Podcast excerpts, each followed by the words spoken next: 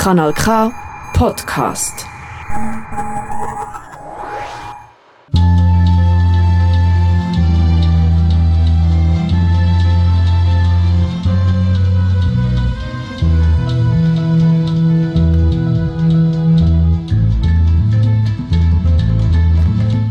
Guten Abend, herzlich willkommen in der Sendung Punto Latino Cubano auf Kanal K, das Saragauer Regionalradio.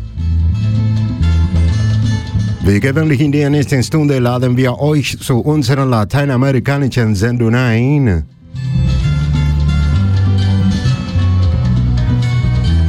Das ist Kompass, eine Sendung von und für fremdsprachige Mitbürgerinnen und Mitbürger. Hier sind wir wie jeden zweiten Sonntag in dem informativen und musikalischen Magazin, das uns die Nachrichten aus einer anderen Perspektive näher bringt.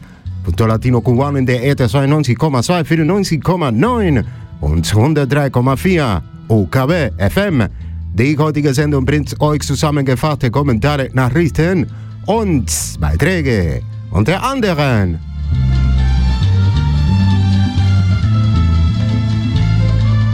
Schwere Regenfälle, Überschwemmungen und Erdrutsche führen dazu, dass Tausende von Kubaner alles verlieren.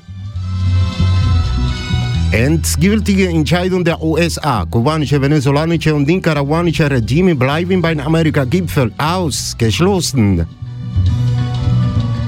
Republikanische Senatoren prangen der Versuch den Linken an, konservative Stimmen auf den kubanischen Exil zum Schweigen zu bringen. Das und noch mehr hier gerade auf Radio Kanal K mit dir, ich, Alexis Otero, Castellón, aus Havana, Kuba.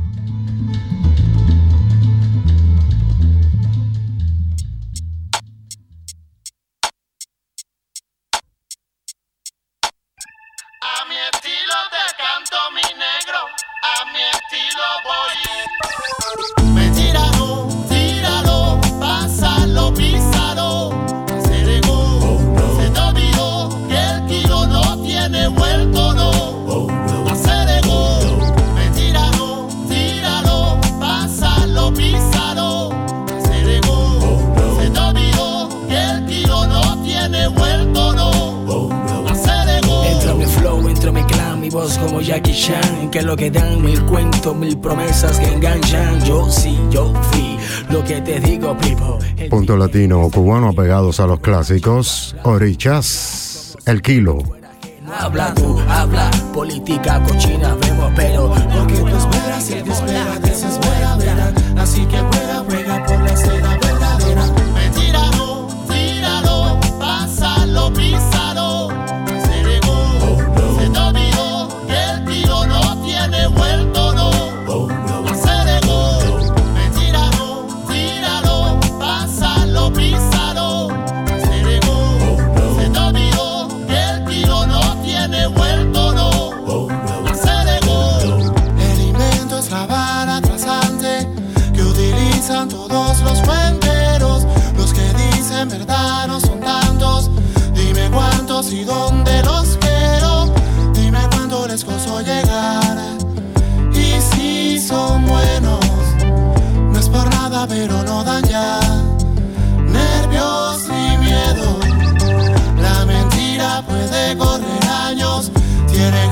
Tienen genios,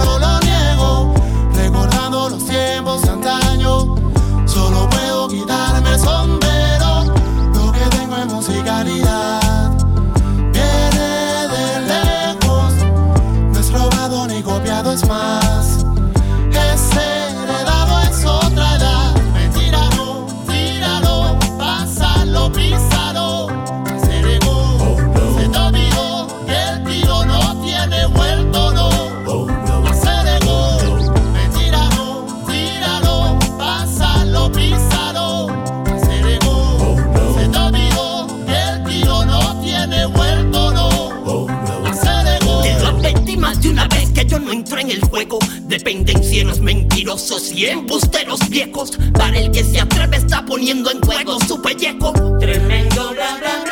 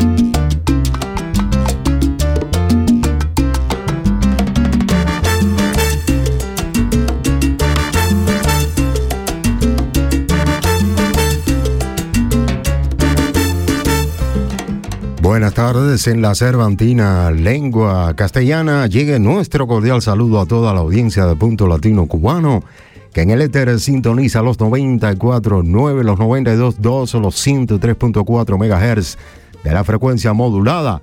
Ya saben que del propio modo estamos presentes en DAB Plus, así que saludamos a toda nuestra audiencia que por allá nos sintoniza. Emitimos desde el estudio 2. Estudio 2, no, hoy estamos en el estudio 1 de tu onda regional y emisora amiga, ubicada en el 20 de la calle Rorestrasse, en Arao, capital de la República de Argovia. Estudio 1.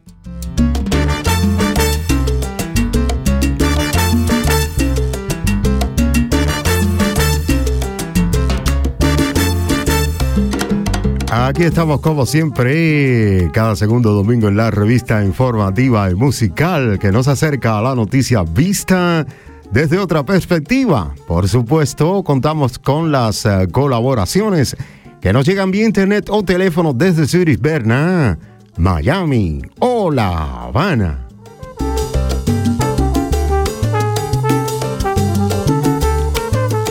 Son temas de la emisión, entre otros. Fuertes lluvias, inundaciones y derrumbes hacen que miles de cubanos pierdan todo. La decisión final de Estados Unidos. Los regímenes de Cuba, Venezuela y Nicaragua quedan fuera de la cumbre de las Américas. Senadores republicanos denuncian intento de la izquierda de silenciar las voces conservadoras del exilio cubano. Esto y mucho más, aquí y ahora en la Radio Canal K, su programa Punto Latino Cubano. Contigo yo, Alexis Sotero Castellón, quien te invita a mantener eh, la sintonía durante los próximos 50 minutos aproximadamente, valga la redundancia.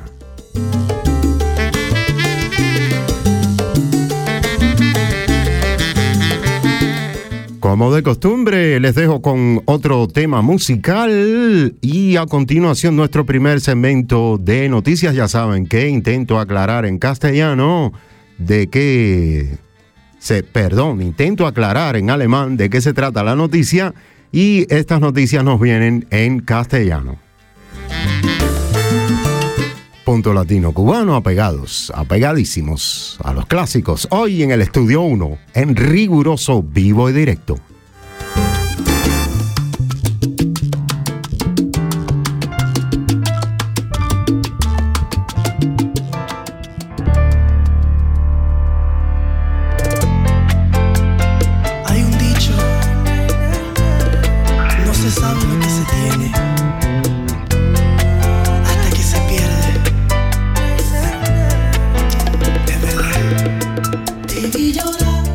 Aventura en punto latino cubano, el perdedor. Bachatazo.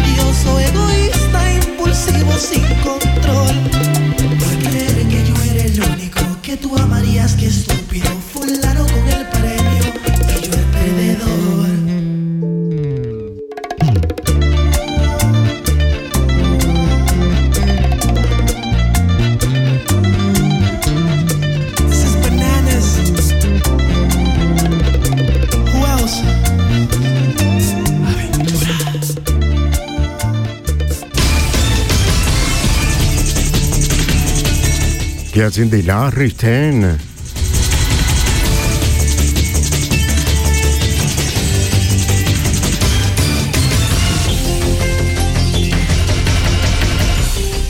Schwere Regenfälle, Überschwemmungen und Erdrutsche führen dazu, dass Tausende von Kubaner alles verlieren. In Matanzas zwangen heftige Regenfälle in der letzten Stunde rund 2300 Menschen zur Evakuierung, während das Tor eines Hauses einstürzte, als gerade ein Studententransporter vorbeikam. Jedoch niemand verletzt wurde. In Union de Reyes, einer Stadt, in der Gebiete wie Alacranes vollständig überflutet sind.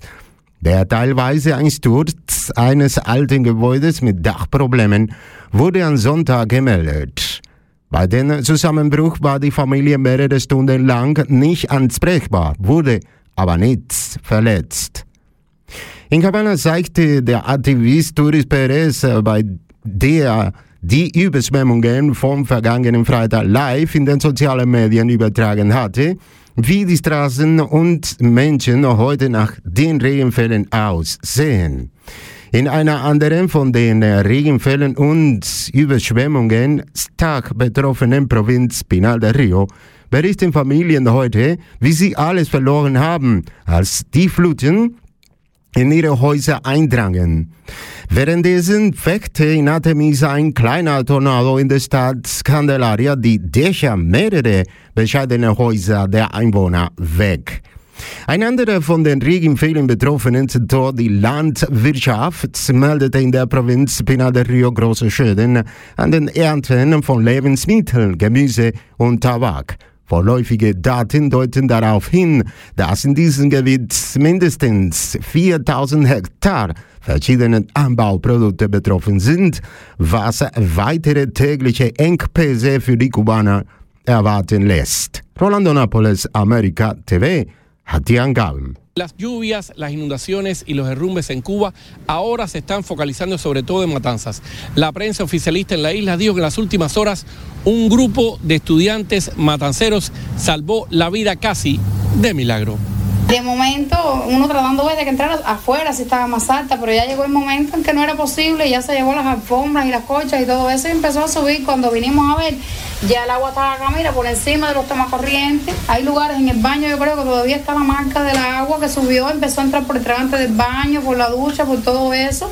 Los cubanos aún no saben cómo van a recuperar lo perdido por las lluvias e inundaciones el fin de semana en La Habana y en otras zonas del occidente de la isla. Y ya hoy en Matanzas las fuertes precipitaciones de las últimas horas obligaron a evacuar a unas 2.300 personas, mientras el portal de una vivienda se derrumbó justo cuando pasaba por ahí un camión de estudiantes, pero no lesionó a nadie. Fue en Unión de Reyes, poblado con zonas como Alacranes, hoy totalmente inundadas. También en Matanzas este domingo se reportó el derrumbe parcial de una vieja edificación con problemas en su techo. El desplome dejó varias horas incomunicada a esa familia, pero no les provocó lesiones. Mientras tanto, en La Habana, el activista Turis Pérez, quien transmitió en vivo en redes sociales las inundaciones del pasado viernes, mostró cómo están hoy sus calles y sus pobladores tras estas lluvias. Esta parte aquí normalmente se llena de agua siempre. Siempre se llena de agua esta parte aquí. Normalmente a las siete y pico, ocho de la noche, esto se llena de agua. Sin caer nada. Sube el nivel de la bahía y el agua la vira para atrás. Y no ven. Este hueco que ustedes ven aquí estaba cuando se inundó esto. En otra provincia muy golpeada por las lluvias e inundaciones en Cuba, Pinar del Río, familias hoy revelan cómo lo perdieron todo con las aguas que entraron a sus casas. No pudimos salvar las cositas porque, bueno, había pases de corriente aquí dentro de la casa también, se quitaron los catados. Todo se mojó, las gavetas a la mitad para abajo se mojaron, no nos dio tiempo a nada, ya con, con miedo que nos cayera la corriente tuvimos que salir y dejarlo todo. Otro de los sectores golpeados por estas lluvias en Cuba, la agricultura, reportó en la provincia pinareña grandes daños en cultivos de viandas, hortalizas y tabaco. Datos preliminares hablan de al menos unas 4.000 hectáreas de cultivos varios afectadas en ese territorio, lo que presagia más carencias cotidianas para el cubano. ¿Cómo está Cuba completa con esta lluvia? La gente han perdido colchones, han perdido de todo en las casas. Por favor, No se vuelvan locos, ni el extranjero, ni instituciones, ni religiones, nadie se vuelva loco en mandar ayuda humanitaria, a no ser que vengan derechito a la casa de la persona dañificada y le entreguen lo que le quieran dar. Eso es correcto. Porque realmente en Cuba la mayoría de las casas se están quedando sin nada. Y por cierto, precisamente en el poblado matancero de Unión de Reyes, donde hay varias zonas en estos momentos inundadas por estas fuertes precipitaciones, se habla de que incluso en las últimas horas allí cayeron más de 150 milímetros de lluvias. Rolando Nápoles, América Noticias.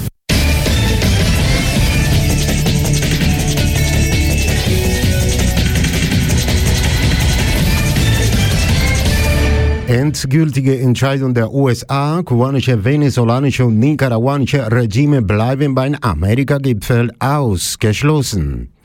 Die Regierung Biden hat Berichten zufolge beschlossen, die Regierungen Kubas, Venezuelas und Nicaraguas nicht zum neunten Gipfeltreffen der Amerikas einzuladen, das diese Woche in der US-Stadt Los Angeles stattfindet.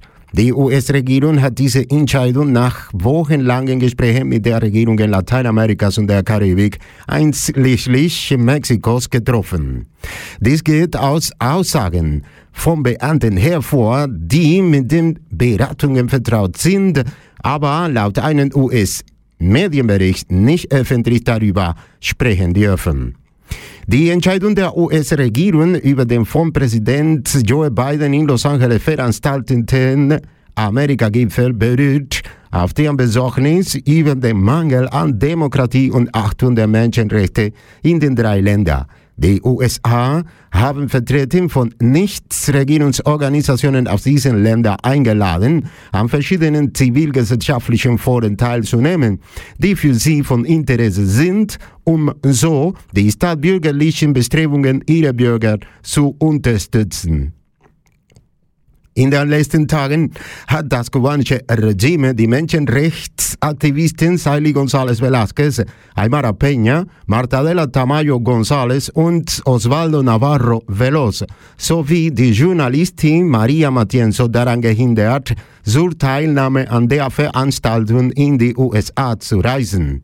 Nach Aussagen von Peña und Tamayo González gegenüber Diario de Cuba wird das Regime keinem Mitglied der unabhängigen kubanischen Zivilgesellschaft die Teilnahme an den Gipfel gestatten. Orián Brito, América TV, fasst die Angaben zusammen. Estados Unidos finalmente decidió no invitar a los regímenes de Cuba, Nicaragua y Venezuela a la cumbre de las Américas que comienza en la ciudad de Los Ángeles. Orián Brito tiene reacciones y se une en directo con lo último que llega sobre esta cumbre. Buenas tardes. Los ojos del continente están puestos en el Centro de Convenciones de Los Ángeles, donde a partir de hoy se realiza la novena cumbre de las Américas, en la que se espera que mandatarios de varios países aborden varios temas como la democracia, la inclusión social, la migración, entre otros. Pero todo lo relacionado con las, invitaciones a este encuentro en las últimas horas, pues ha generado polémica. Estados Unidos ya decidió que Cuba, Nicaragua y Venezuela no van a estar en esta cumbre. A través de una fuente citada por varios medios,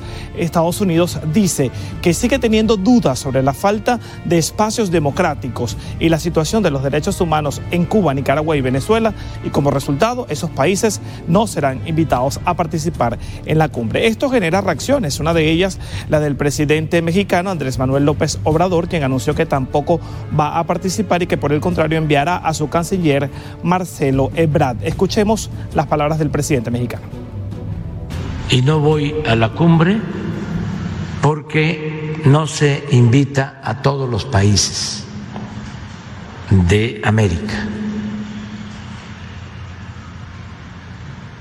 Y yo creo en la necesidad de cambiar la política López Obrador, que espera reunirse próximamente en la Casa Blanca con el presidente Joe Biden y abordar todo lo relacionado con lo que él asegura debe ser la inclusión de toda la región. Para hoy están planificadas en la Cumbre de las Américas reuniones entre empresarios de la región y jóvenes. Y para el miércoles se espera la presencia del presidente Joe Biden junto a otros mandatarios de la región. Por Latinoamérica estarán el presidente de Brasil, Jair Bolsonaro, y el de Argentina, Alberto Fernández. Nicolás Maduro, desde Venezuela, se refirió a la participación de Alberto Fernández en este encuentro. Yo le dije que me parecía muy bien que él llevara como presidente de la CELAP la voz de América Latina y el Caribe hasta la reunión de Los Ángeles. Y sé que vamos a estar bien representados en la reunión de Los Ángeles en la voz del presidente Alberto Fernández.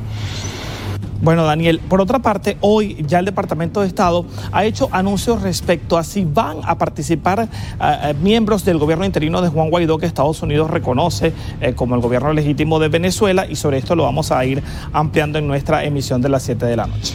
Orián, me llama la atención cómo Estados Unidos en este comunicado decía tener dudas uh -huh. sobre los espacios democráticos y la situación de derechos humanos en Cuba, Venezuela y Nicaragua cuando tú mismo te has encargado de reportar la situación de las violaciones continuas de los derechos humanos en estos países. Así es, Daniel, y por eso tanto activistas como miembros del exilio de estos países han cuestionado en las últimas semanas eh, hoy han cuestionado la posibilidad de que Estados Unidos sí invitara a estos países tomando en cuenta la persecución política, el cierre de medios, la falta de elecciones libres y democráticas, entre otras. Pero lo cierto es que hoy ya es oficial que estos países no van a participar. Sin embargo, que queda estar muy atentos a qué va a ocurrir respecto a estas intenciones que tienen otros países o también de lo que pueda hacer Alberto Fernández, quien ya, pues, según Maduro, va a ser la voz de los no asistentes.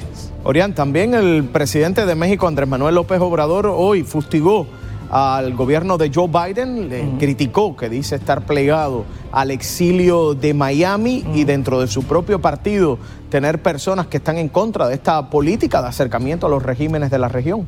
Así es, Daniel, y por eso él eh, confía en que este encuentro posterior en la Casa Blanca con el presidente Joe Biden pueda hacer algún tipo de cambios en esta situación. Recordemos que no solo Andrés Manuel López Obrador es un presidente que no va a asistir, también está eh, el, el, de Guatemala, también la presidenta de Honduras, entre otros. Y hoy se supo que el presidente de Uruguay no va a poder asistir porque tiene COVID-19. Bueno, esperemos saber qué sucede.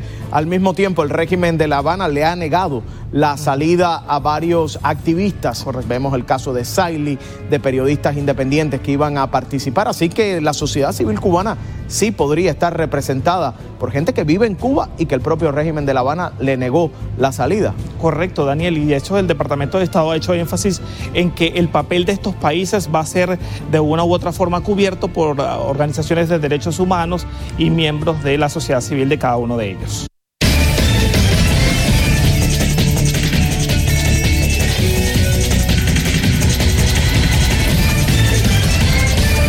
Republikanische Senatoren prangen, der versucht der Linken an, konservative Stimmen aus dem kubanischen Exil zum Schweigen zu bringen. Senatoren, Kongressabgeordnete, Bürgermeister und Aktivisten der Republikanischen Partei in Florida prangente an, was sie als einen Versuch der Linken beschreiben, die konservativen Stimmen der Exilkubaner in Miami zum Schweigen zu bringen, und zwar durch den Kauf symbolträchtiger Sender wie Radio Mambi und WQBA durch Latino Media Network. Bei einem Treffen in der Zentrale des Republikanischen Gemeindezentrums in Doral erklärten diese Vertreter, dass der 60 Millionen teure Kauf von 18 hispanischen Radiosendern von Televisa Univision, darunter Radio Mambi und WQBA, durch Latino Media Network keine einfache geschäftliche Transaktion sein, sondern eine Aussage gegen die kubanisch-amerikanische Gemeinschaft in Miami. Das Treffen der Vertreter der Republikanischen Partei in Miami fand statt kurz nachdem die Senatoren Marco Rubio und Rick Scott sowie die Kongressabgeordnete Maria Elvira Salazar, Mario Diaz Balar und Carlos Jiménez ein Schreiben an die Bundeskommunikationskommission gerichtet hatten, indem sie diese aufforderten, den Kauf durch eine neu gegründete Gruppe demokratischer Aktivisten, die zum Teil von linken Milliardär George Soros finanziert wird, sorgfältig zu prüfen. Rolando Nápoles, América TV, berichtet. Y este fue un encuentro que se realizó aquí en el Centro Comunitario del Partido Republicano en El Doral. En este encuentro se dijo que esta compra de las emisoras Radio Mambí y la WQBA era una declaración de guerra contra la comunidad cubana en Miami. Senadores, congresistas, alcaldes y activistas del Partido Republicano en la Florida denunciaron hoy lo que califican de intento de la izquierda de silenciar las voces conservadoras del exilio cubano de Miami con la compra por Latino Media Network de las emisoras emblemáticas de este exilio, como Radio Mambí y la WQBA. Aquí desde hace tiempo vemos un esfuerzo de parte de elementos de izquierda, socialistas, marxistas, de silenciar las voces conservadoras en la comunidad hispana. Y la razón es porque ellos se creen, realmente se creen que la razón por la cual están perdiendo el voto hispano es porque el hispano lo han confundido en la radio, lo han confundido con diferentes programas, lo han confundido en las redes sociales y por eso el hispano se ha confundido y ha votado por republicano. Estas personas no saben de qué están hablando. La razón por la cual el voto hispano será virado es porque son una pila de marxistas y socialistas. Y el hispano, para el hispano, especialmente en el sur de la Florida, el marxismo, el socialismo, no es una teoría política, es la realidad de su vida, que lo han vivido, que han visto lo que esos sistemas le hacen a un país. A Biden y George Soros no le importa la lucha por democracia en América Latina. Uh, por tres décadas, um, Radio Mambí ha sido el voice leader de la comunidad uh, cubana uh, americana. es muy importante para los Estados Unidos que Radio Mambí y otras estaciones continúen en los voces de estas estaciones continúan hablando por la lucha de, por democracia en contra del socialismo. Gracias. En un encuentro en la sede del Centro Comunitario Republicano en El Doral, estos representantes del Partido Republicano en la Florida afirmaron que la compra por 60 millones de dólares de 18 estaciones de la radio hispana de Televisión Univisión, entre ellas Radio Mambí y la WQA, por parte de Latino Media Network, no era una simple transacción comercial, sino una declaración contra la comunidad cubanoamericana en Miami. Y ellos creen que simplemente para comprando una, una emisora eh, van, a, convertir a esta área, a, Miami, que, es, conservadora, eh, y también tenemos muchas, eh, muchos refugiados, no solamente de Cuba, Venezuela, pero también de Venezuela, de, de Colombia y de, y de Nicaragua y otros países que vienen aquí buscando libertad. y eso no va a trabajar. La compra de Radio Mambí es, en mi opinión, una declaración en contra de la comunidad cubana americana. Radio Mambí, su propósito históricamente ha sido uno, la libertad de Cuba. Y a buena primera, porque lo dice el New York Times, porque lo dice un tonto útil en Washington de la izquierda, que Radio Mambí y las voces de una Cuba libre es extremista y ya estamos corriendo algo sumamente peligroso.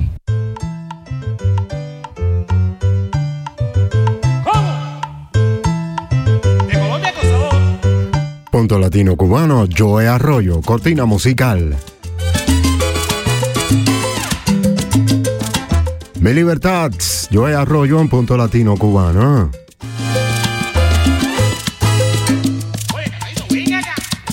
Liebe Zuhörerinnen und Zuhörer, das ist Punto Latino Cubano auf Kanal K, das Sargauer Radio. Diese Sendung wir auf 94,9, 92,2 und 103,4 OKW FM über den agawischen Äther ausgestrahlt. Auf DAB Plus natürlich auch auf unserer Homepage www.kanalk.ch hast du die Möglichkeit, uns live zu empfangen. Gleichzeitig kannst du dort einiges über die Vielfältigkeit unseres Radiosenders erfahren. Dazu gehört ein umfangreiches Multimedia-Archiv, auf dem du deine Lieblingssendungen auf deine eigenen elektronischen Geräte herunterladen kannst.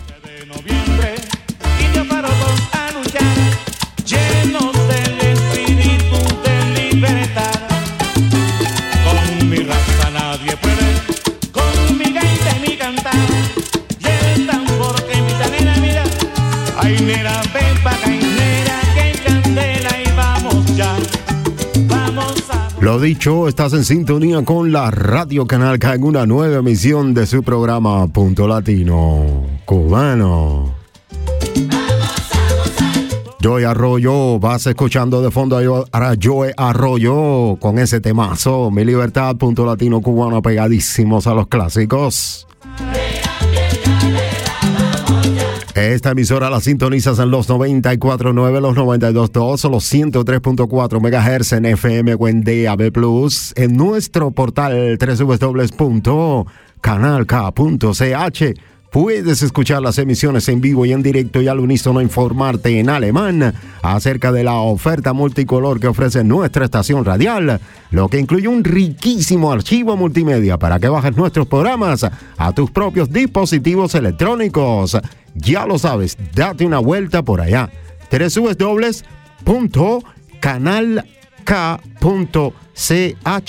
Canal y K, las dos veces con K de Kiwi o de kiosco Castellano Express, punto latino cubano.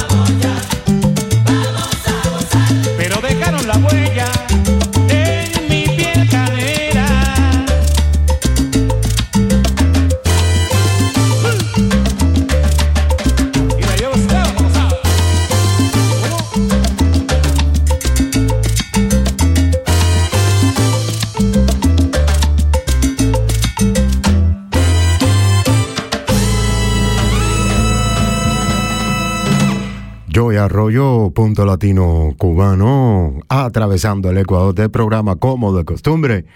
Nos vamos a nuestra habitual sección a la Casa del Saber. Y allá en. Hoy presentando a una madre cubana cansada, aburrida de la falta de respuesta de las autoridades cubanas a los problemas cotidianos que ahogan al ciudadano común en aquella isla. Amelia Casadilla pregunta a los ministros del régimen, ¿hasta cuándo el pueblo va a seguir pagando las comodidades de ustedes? Mutter empört sich gegen Minister und Führer der Diktatur in Kuba. Wie lange wird das Volk noch für eure Bequemlichkeiten bezahlen? Seit der Veröffentlichung am Donnerstagabend hat sich ihre explosive Botschaft, in der sie die kubanische Führung für die prekären Lebensbedingungen des kubanischen Volkes scharf kritisiert, im Internet verbreitet. Mein Gespräch ist mit dem Volk Aber die Botschaft ist für den Minister für Energie und Bergbau, beginnt Amelia Calzadilla, eine Mutter von drei Kindern, Übersetzerin vom Beruf und wohnhaft in Havanna, Kuba, in ihren direkten Facebook-Post. Calzadilla zeigt eine Quittung der Stromfirma, an die ein Betrag von 6000 Pesos zu zahlen ist, und fragt den Minister Livan Arronte Cruz, ob er die Bedeutung seiner Position kenne. Ich gebe nicht den Menschen unten die Schuld, sondern denen an der Spitze, die das Sagen haben. Sie, Herr Minister, Sie mit dem dicken Bauch. A ver, buenos días. Cállate ya. Buenos días. Esta es eh, la última directa que voy a hacer y yo estoy segura que mis amistades de Facebook me van a ayudar para que la directa llegue al ministro de Energía y Minas. Pero no al ministro de Energía y Minas. Realmente mi conversación es con el pueblo. Pero bueno, el mensaje es para el ministro de Energía y Minas. Este es el recibo de una mujer que tiene tres niños en el mes de julio del año 2021, cuando ustedes decidieron cambiar las tarifas para la población. Yo les voy a ser sincera. Los recursos no son del pueblo. Eso es lo que dice la empresa estatal socialista y toda la bobería, que los recursos son del pueblo. ¿Hasta cuándo el pueblo va a seguir pagando las comodidades de ustedes? Ustedes han leído en el diccionario lo que significa la palabra ministro. Significa funcionario público que sirve a los demás, no nosotros a ustedes. Y estoy cansada de esto. Esto es una mariconá. Y lo voy a decir así mismo. Y yo soy una persona súper decente. Yo soy una persona súper fina. En el mes de julio del año pasado yo pagué 6 mil pesos de luz. Porque hace 10 años, 10, que los edificios que hicieron para los trabajadores del Ministerio de la Construcción en Calzada de Buenos Aires consejero Arango, ni el ministro de la Construcción, ni el de Tejimina, ni la cabeza de un guanajo, les importó que tuvieran gas.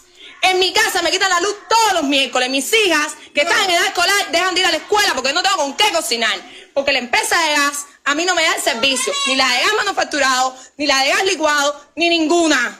Y yo no estoy culpando a la gente de abajo. No estoy culpando a la gente del municipio del Cerro, que son maravillosas. La compañera Belisa, mi delegada de la circunscripción, que tiene hasta su hija enferma. No, esa gente no. Yo estoy culpando aquí a los que dirigen, a los de arriba. Porque tú, ministro de Energía y Minas, que tienes esa barriga bien gorda, de llenártela con el bolsillo del pueblo y el sacrificio del pueblo. Tú, mi compadre, tú en tus manos está resolver este problema. Y este problema no tiene que ver con que me pongas el gas. Este problema tiene que ver con que seas justo y con que seas creativo. No dicen ustedes que le van a poner corazón, pues pónganle cerebro también para que funcione, compadre. No hablen más mierda y párense ahí y vean los problemas que tiene el pueblo. Ya no me interesa que me venga a buscar la policía, que me venga a buscar el TTI, no me importa, porque yo no les robo a nadie ni vivo con lo que me da nadie y estoy hasta la mismísima coronilla. En cualquier momento me enfermo de los nervios porque mis hijos no tienen comida, porque no tienen zapatos, porque no tienen ropa, porque necesitan a mis familiares del extranjero para poder vivir dignamente en Cuba. Coño, vengan el país, véndanlo, véndanlo por provincia, a lo mejor a cada le importa, véndanselo para que creen trabajo, para que la gente se gane su dinero dignamente y no cobren en MDC a 110. ¿Hasta cuándo? Díaz Canel, te paraste ahí y dijiste que ibas a vender el dólar a una moneda única de 24 pesos. Y hoy yo pago el dólar en 110 pesos cubanos y más también. Para que mis hijos lleven merienda a la escuela. ¿Sabes qué? No van a estudiar. No van a estudiar y yo soy traductora y no me importa. Y estos son los problemas que se radicaron con la revolución. ¿Hasta cuándo? ¿Hasta cuándo? No me importa ni la opinión tuya ni la opinión de nadie. Venme a llevar presa, que me vas a solucionar un problema. Porque por lo menos voy a hacer una carga para mi familia. La comida se la voy a poder dejar a ellos. Estoy obstinada. Estoy obstinada. Ya no sé hasta cuándo. Ponte creativo. ¿Cómo hiciste para solucionar el problema en Saratoga? ¿Cómo estás levantando tele? Kubanisches Volk, kubanische Mutter, die wie ich mit der Sorge aufwacht, dass man ihr den Strom abnimmt, die nicht weiß, was sie ihren Kindern zu essen geben soll, wenn sie von der Schule nach Hause kommen. Wie lange wollt ihr das noch ertragen? Denn ich kann nicht mehr, fragte sie verzweifelt und betonte, dass sie nicht mehr mit denen von oben reden wolle. In Anspielung auf den Austausch amoröser Twist zwischen dem kubanischen Machthaber Miguel Díaz-Canel und seiner Frau Liz Cuesta teilte Amelia Casadilla, der kubanischen First Lady, mit, dass sie nicht daran interessiert sei, etwas über ihre Beziehung zum kubanischen Machthaber zu erfahren. Das interessiert uns nicht. Euer Leben ist uns egal. Was uns interessiert ist, dass wir in Würde leben wollen. Etwas mehr als acht Minuten lang schrie Amelia ihre Unzufriedenheit über die Art und Weise, wie die kubanische Führung die Wirtschaftspolitik des Landes betreibt und über die Verzweiflung so vieler Mütter, die wie sie kurz davor sind, an den Nerven zu erkranken. Bruno, tu pincha loco es resolver el problema, no girarte para pueblo. No me voy a girar pan para mis hijos, para decirle que no hay medicina. No lo quiero hacer. Que den sus mansiones. No me importa, Liz. No me importa. Tu opinión no cuenta. Tu nieto no me importa. Tu vida no me importa. Si amas a, a Díaz Canel o si no, o si te lo tiras o si no, no nos importa. Lo que nos importa es que no queremos hacer más cola para pollo, que es una mierda, no alimenta. Ni para perrito, ni para picadillo. Queremos vivir con dignidad, con decoro. ¿Hasta cuándo, compadre? ¿Hasta cuándo? Ya no me interesa nada. La gente cuando no trabaja se le vota por falta de idoneidad y ustedes no son idóneos. No lo son. Fidel Castro, en el 90, cuando yo nací, que cayó el periodo especial, encontró el mecanismo para que mi mamá pudiera levantarme a la escuela con zapatos, con mochila y con juguetes. Porque no era mucho, nací en un solar. Pero por lo menos tenía dos muñecas para jugar. Mis hijos, hace dos años que yo no les puedo comprar ni un juguete, ni una chuchería, ni un nada. Entonces, ¿hasta cuándo los profesionales vamos a estar viéndonos volver locos? Ah, y ojo, nos vamos a volver locos porque tampoco hay pastilla para los nervios. ¿Hasta cuándo, mi hermano? Hoy yo vengo de ir a ver la del gobierno del cerro para que me dijeran mi cara que ella no puede solucionar el problema, pero no está en manos de ella, ni de la compañera de la empresa del gas, ni de la otra de la otra empresa del gas. El problema está en manos de ustedes. ¿Cómo ustedes se las arreglan para seguir levantando tele? ¿Cómo lo hacen? Solo Dios lo sabe. Inversión extranjera, pues inviertan en las empresas públicas. La gente quiere pincha, quiere que le paguen en dólares, que es lo que mueve el mundo. No quiere hablar más de continuidad, ni de corazón, ni de la cabeza de un guanajo. La gente quiere comer, llegar a su casa y comerse un plato de comida. Trabajado. Eso es tan difícil. Trabajado. Trabajado. Porque yo no quiero que me lo regales. Por cierto, desde el 2018 estoy esperando por la atención que le ibas a dar a las madres de tres o más niños. Yo tengo tres. Yo tengo tres. Y no me puedo ir porque no tengo dinero para irme. Ni legal, ni ilegal. Ni tampoco tengo por qué hacerlo. Porque yo nací en este país igualito a ti. Los derechos ciudadanos que tengo son los mismos que tienes tú. Los mismos. Y mis hijos tienen derecho a crecer aquí, a trabajar aquí, a formar una vida aquí, a comerse la comida de aquí y todo el mundo tiene que respetar eso. ¿Hasta cuándo, lobo? ¿Hasta cuándo? Ya contigo no quiero conversar. Jeden Moment werde ich nervenkrank, weil meine Kinder nichts zum Essen haben, weil sie keine Schuhe haben, weil sie keine Kleidung haben, weil sie meine Verwandten im Ausland brauchen, um in Kuba in Würde leben zu können. Verpflicht nochmal, verkauft das Land, verkauft es, sagte Amelia und stellte fest, dass es ein Luxus ist, gerade in Kuba nervenkrank zu werden, weil es keine Medikamente gibt. Casadilla kündigte an, dass sie sicher sei, dass die Stadtsicherheit an ihre Tür klopfen würde, wenn sie ihre Facebook-Direktansprache beendet habe. Aber sie sagte, dass es vielleicht besser wäre, im Gefängnis zu sein. Dann würde ich meiner Familie wenigstens nicht zur Last fallen, sagte sie. Das kubanische, das neue kubanische Strafgesetzbuch zieht die Bestrafung von Kommentaren in sozialen Netzwerken vor, die als Straftaten gelten, wie zum Beispiel Anstiftung zu einer Straftat, Verleumdung, üble Nachrede und Handlungen gegen die Privatsphäre und das Image.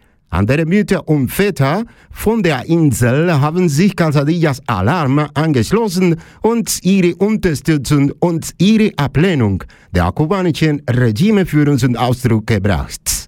Die einzigen Repressalien gegen Amelia Casadilla bestanden bisher darin, dass ihr Internetdienst dauerhaft abgeschaltet wurde und drei Personen zu Besuch kamen, die über ihre Beschwerde hm, sprechen wollten. Ya, mi, mi pregunta es ahora para el pueblo. Pueblo de Cuba, madre cubana, que te levantas por la mañana como yo, preocupada de que te quiten la luz, que no sabes que le vas a dar de comida a tus niños al final de la tarde cuando lleguen de la escuela, que no sabes de dónde pudiste sacar dinero para poder comprar una mochila en 5 mil pesos. A ti, yo te pregunto, ¿cuánto más vas a aguantar? Porque yo no aguanto más. Yo no aguanto más. Y estoy segura que cuando este video se publique, a la puerta de mi casa va a venir la seguridad y el DTI. Pero te recuerdo a ti también, seguridad y DTI, que tienes niños, que tienes padres y que el gobierno se desentendió. Que para los niños no hay nada, que lo que te venden te lo venden en MLC. Que las madres están locas con una barriga que le llegan a la boca, haciendo cola para comprar culero. Y se han muerto en la cola. Te lo recuerdo a ti también. Ya yo no puedo más. Y si tú estás como yo, que tampoco puedes más, mira, vamos a unirnos. Porque nos tienen que dar la cara. No quiero ir a más discursos ni a más nadie. Lo que quiero es que me toquen la puerta de mi casa y me digan que me van a poner una tarifa especial de corriente para que yo no pague 6 mil pesos para poderle cocinar a mis hijos. Porque no lo voy a hacer. No voy a pagar más luz. No lo voy a hacer. Porque ella ha sido la fuerza laboral de este país por años. Y yo. Y mi padre también lo han sido. Mi papá se ha jubilado dos veces. Dos veces. Nos han recontra explotado. No voy a pagar más corriente.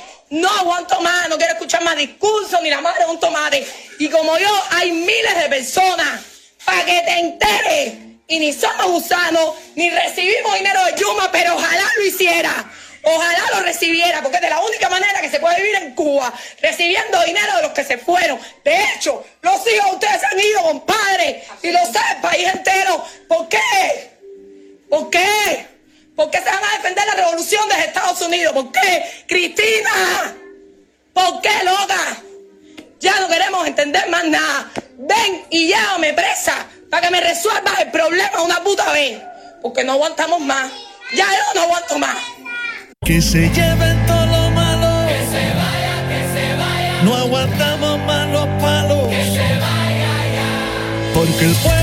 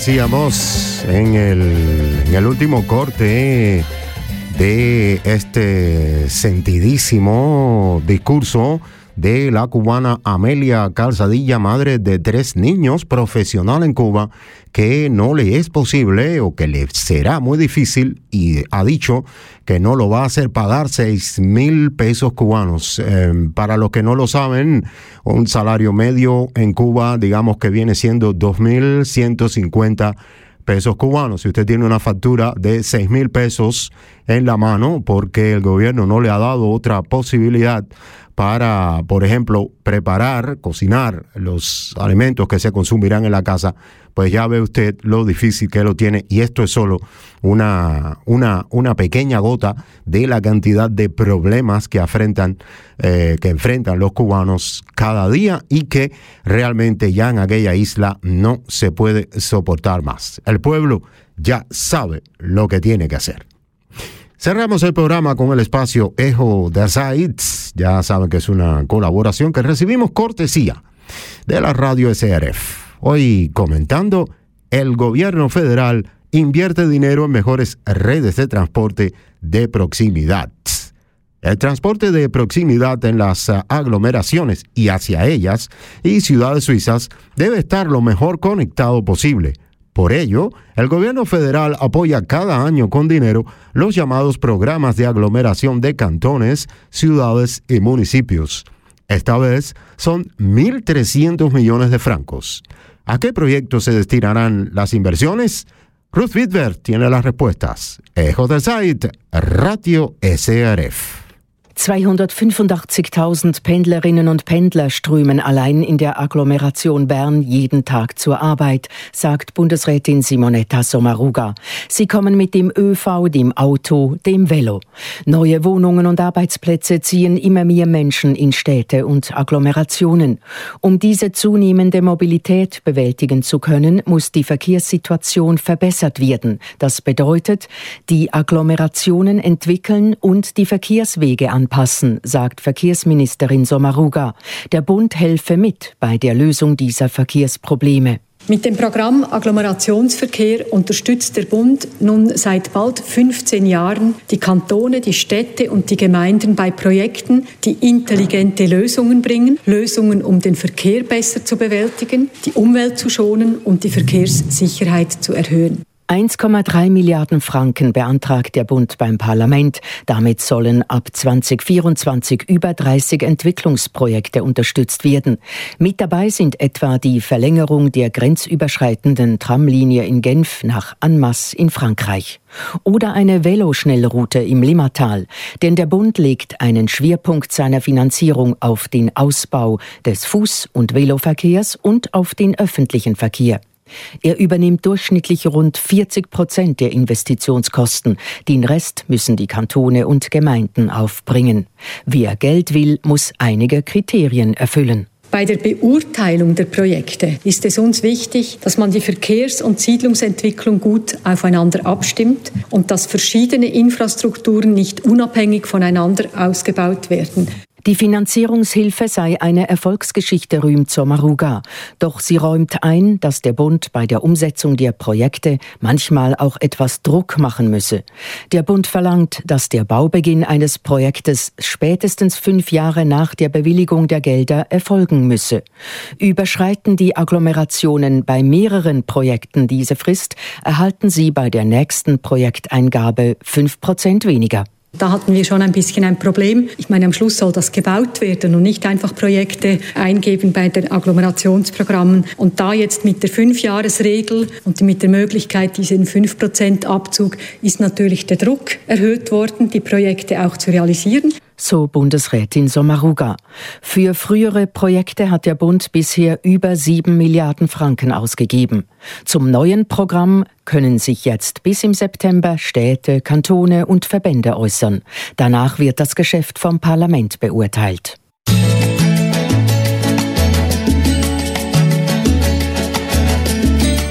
Nos vamos.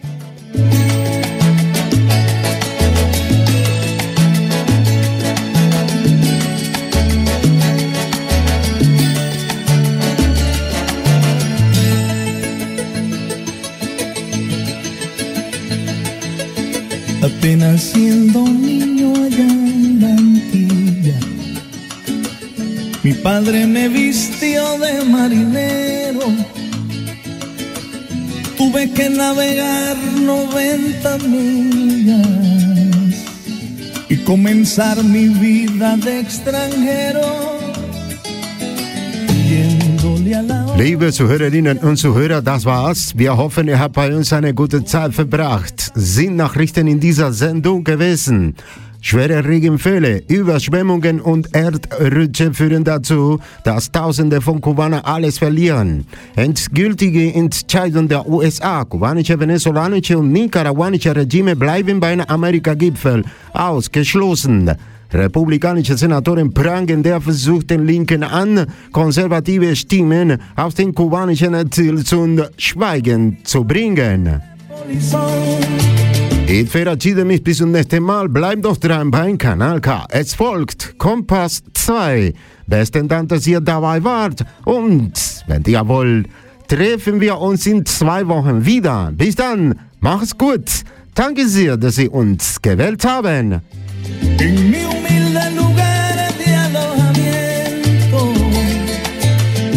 La cita aquí mismo en la regionalísima de la República de Argovia, Canal dentro de dos semanas, fueron noticia en esta emisión. Fuertes lluvias, inundaciones y derrumbes hacen que miles de cubanos pierdan todo. La decisión final de Estados Unidos.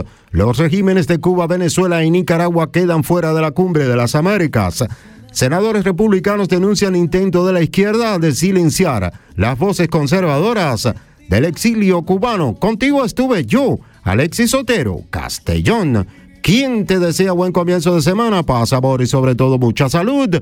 Salud que haya porque belleza, belleza sobra. Gracias, gracias por elegirnos. Mantén la sintonía, aquí sigue Compas 2.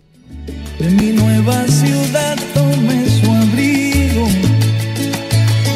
la resignación es fiel amigo del hombre cuando tiene que emigrar.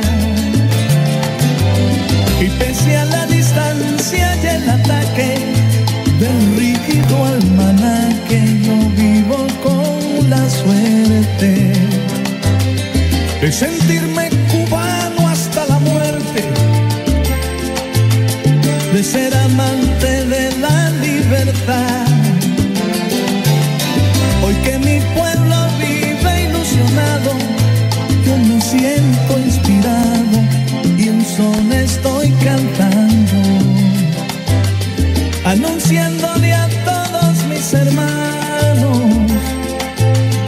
que nuestro día ya viene llegando. Ya viene llegando. Oh. Ya viene llegando. Ya todo el mundo lo está esperando. Ya viene llegando. Ay, Cuba hermosa. Das ist ein Kanal K Podcast. Jederzeit zum Nachhören auf kanalk.ch oder auf deinem Podcast App.